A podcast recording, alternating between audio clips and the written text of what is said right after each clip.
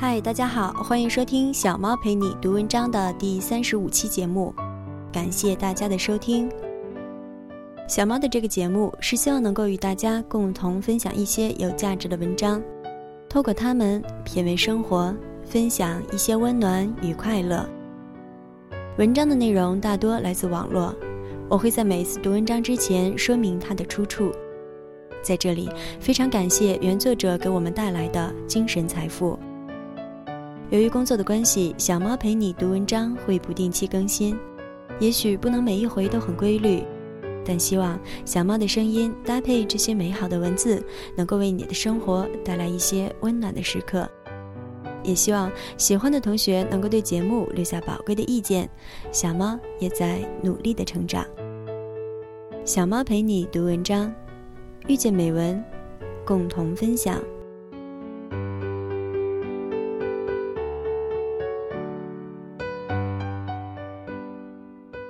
爱情也好，友情也罢，即使我们都希望能够拥有最好的爱人、最优秀的朋友，但拥有这些的第一步是你要能够配得上所有这些美好的事物。圈子最后并不是圈子里的人所可以造成的，而是有某些东西在不知不觉当中决定的。而这某些东西是什么呢？这期的节目，小猫分享的文章是。最好的友情是你不必等我。原作者杜杜，摘选自意林。在此，再次非常感谢原作者分享给我们的人生感悟。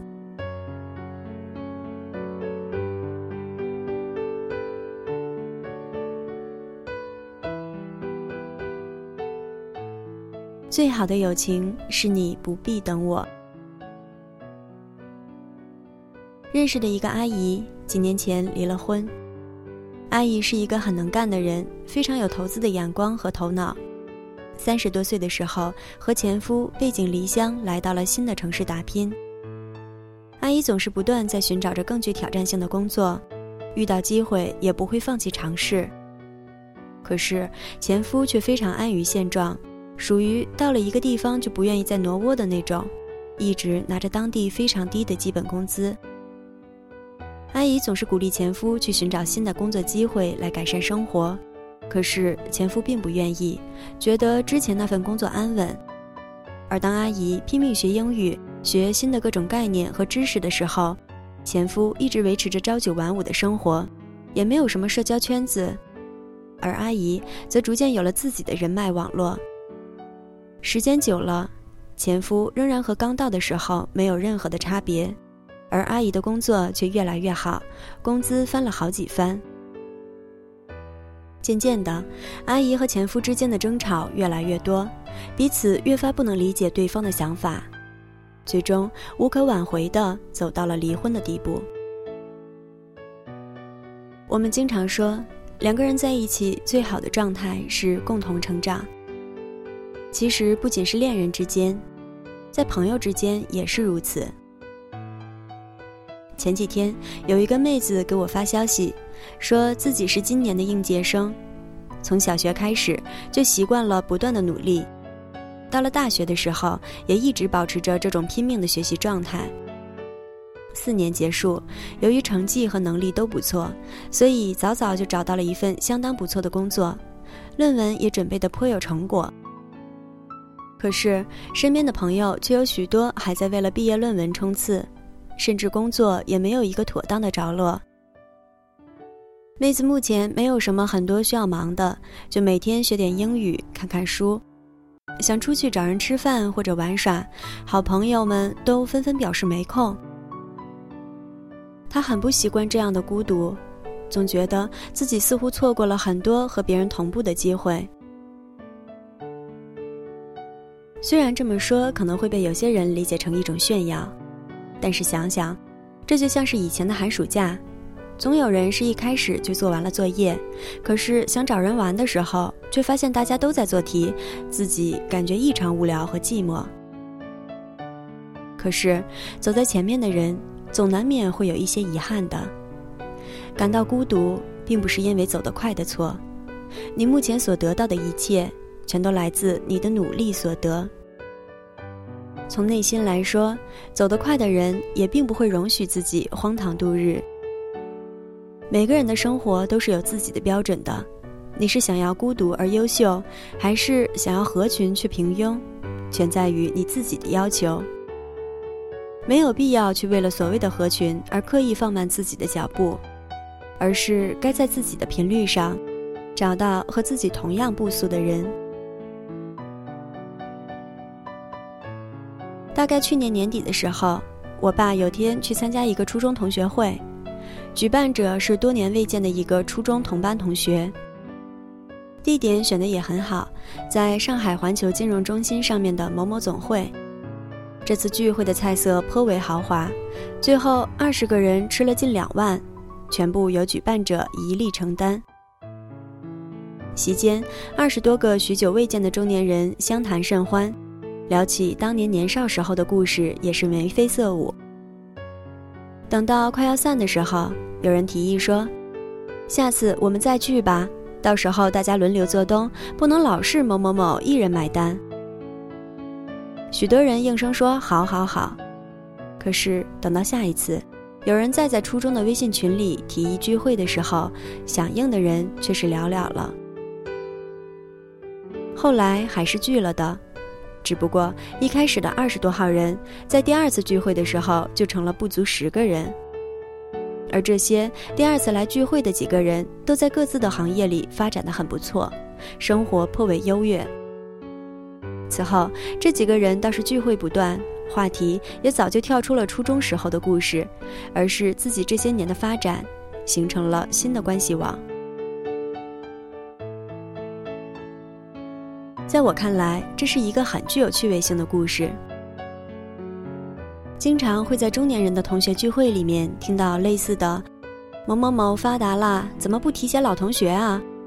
或是“看不起我们老同学了呀”之类的话语，充满着某种莫名的意味。当初都站在同一个起跑线上，多年以后却天壤之别，难免有人会内心涌起一股酸意。就例如我爸那个做东的同学，一顿两万的饭完全是在消费水准内。可是当初同一个班级的同学，也难免会有两千就是全家一个月饭钱的人。有时候人们总是在感慨，学生时代的好友，等到了毕业之后就变了味儿。如果双方一直保持着差不多的工作进度，升职、工资都在差不多的水准，那么友谊大多数情况下还能保持下去。如果双方的各方面发展差得越来越远，那么很有可能在一段时间之后，彼此也就自动的疏远了。这其实并不是说明友情有多么不堪一击。学生时代的友情，喜欢同一个歌星。喜欢某一项运动，经常一起打打球、聊聊班里八卦，两个人就能热络的打成一片。而无可否认的时候，甚至是在学生时代，关系好的小团体中，也并不存在差距特别大的个体。好学生和好学生总是在一起，中等生和中等生玩在一块儿。只不过等到毕业以后。这些当初不慎被注意的细节越发放大罢了。学生岁月再美好，那些故事在毕业之后都会被复述完的。你们的人生那么长，难道就一直聊那么几年发生的事情吗？如果两个人之间无法在一个发展层面上，面对面聊天也只有尴尬。较低的一方不能理解较高的一方在说些什么，勉强一方去迁就，或者勉强另一方硬是去理解，最后只不过使彼此之间的差距更为明显。圈子最后并不是圈子里的人所刻意造成的，而是有某些东西在不知不觉中决定的。每个人都想要好的爱人，优秀的朋友。但是，拥有这些的第一步是你要能够配得上所有这些美好的事物。哪怕有些东西是继承的现实已经无法改变了，也不要因为这样的理由就劝说自己随便放弃，不再前行。连努力都不曾有过的人，并不足以谈论人生。我们无法刻意要求某些人特意停下脚步来等我们，这对别人并不公平。唯一要做的就是自己不断追赶，直到领跑。这世界上最好的友情，是你不必等我。